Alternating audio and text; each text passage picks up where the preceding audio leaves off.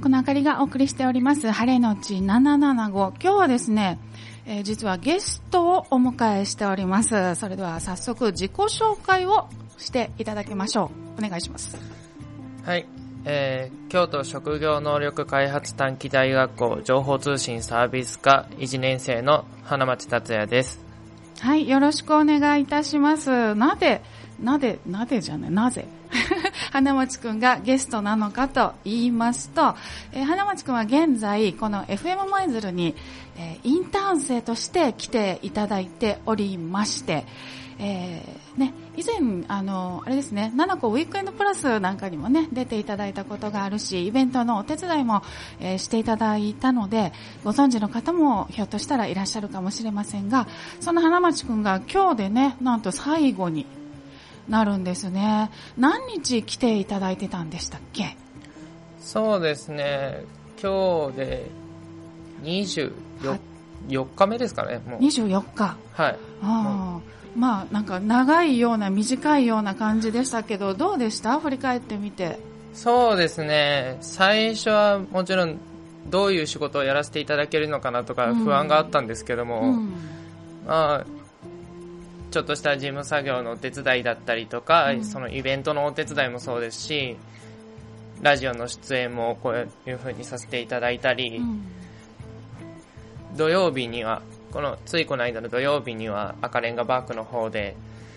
クールチョイス775の出張スペシャルの収録と、うん、出張日後の取材の方もお手伝いさせていただいたのででね、あれ急に決まったんですよね。はい ね、あのついでに楽しく、ね、あの収録していただいてよかったなと思うんですけれども、えーと、花町くんに出された課題うちでの課題っていうのについてね、えー、教えてほしいんですけど、どんな課題がありましたか？結構たくさん出していただいて、はい、まあ、そうですね。一応最初出された課題としては、日本語と英語のを使った学校紹介の番組を作るっていう課題を出していただいたんですけども、はい。現在放送原稿を出して、うん、修正版の方を確認していただいている状態で今止まっておる状態なんです、今日で終わりでしょ？そうなんですよ。まだ撮ってなかったんでね。そうなんですよ、はい、まあまあでもぼちぼちね、はい、あのやればいいかなと思いますけれどもね、えー、他にもまあいろいろあったと思うんですが一番この FM 舞鶴での体験した業務の中で一番こう楽しいかったことって何ですか？そうですね。もちろんついこの間行った取材の方もそうだったんですけども、うん、やっぱりいつもいつもあかりさんが担当されているクールチョイス775の方のナレーションだったり、うん、クールチョイスの30秒 CM のナレーションを課題でやらせていただいたっていうことがやっぱり一番印象に残ってますかね。はい、楽しそうでしたもんね、あれ。はいものすごくなんかね、あの読むたびにこうテンションが上がっていくみたいなね、うん、向いてるのかなと思いますね。逆に、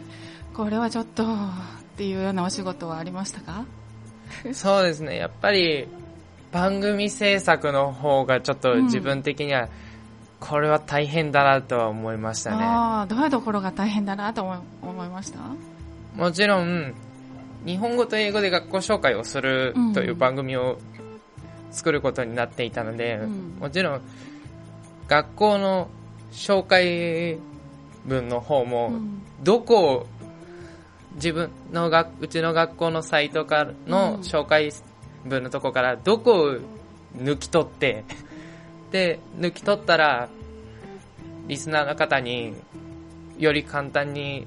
ちょっと説明ができるのかなとかを考えるのがものすごく大変でしたね。それで時間かかりましたなるほどね。なかなかね、あの、その考えて作るだけじゃなくて、その構成とか、どうやったら分かってもらいやすいかなとか、あともう時間内に収めなきゃいけないとかね、そういういろんなことがあって、なかなか、えー、難しい体験をしていただいたなと思いますけれども、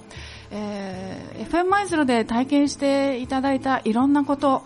これからの生活とか学生生活、また社会人になって活かせそうですか？そうですね。特に放送のナレーションとかをさせていただいたことに関しましては、うん、今後、この、この企業、インターンシップの、うん、学校で報告会があるので、その時にちょっと喋り方とかは、活かせるんじゃないかなとは思いますね。ねきっと誰よりも花町くんが上手なはずです。期待しておりますね。またあの、ナレーションとかね、あの、あるので、遊びに来たついでにね、ちょっとあの読んでよっていうことになるかもしれないので、とってもやっぱりあの上手なんでね、クールチョイスをやっていただいて、あの私もすごいな、向いてるなと思ったんで、最後にですね、じゃあ私が今日読まなきゃいけなかった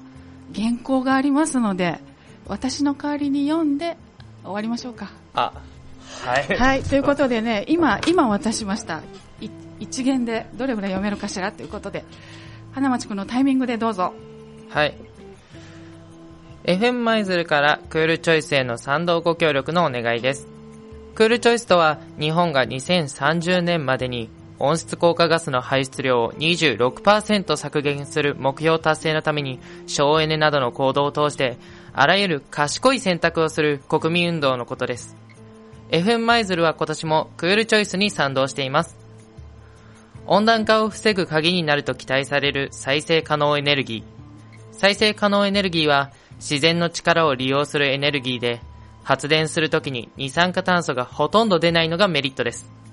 よく目にするのは、住宅の屋根の上にある太陽の光を利用した太陽光発電が身近ですね。風の力を利用した風力発電や水の流れで発電する水力発電、生き物や植物のエネルギーを電気に変えるバイオマス発電などもあります。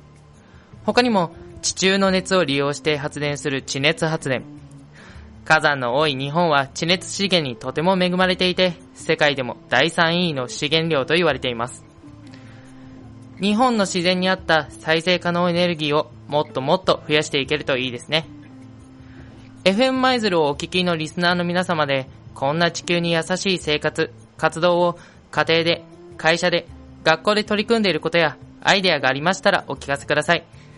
メッセージは fm.775maizl.jp fm.775maizl.jp fm マイズルクールチョイス FM マイズルクールチョイス係までお寄せください。FM マイズルからクールチョイスご協力のお願いでした。素晴らしいです。ありがとうございました。ねえ、あの、一元でそんだけ呼べるのは素晴らしいです。はい。ということで、えー、今日のゲスト、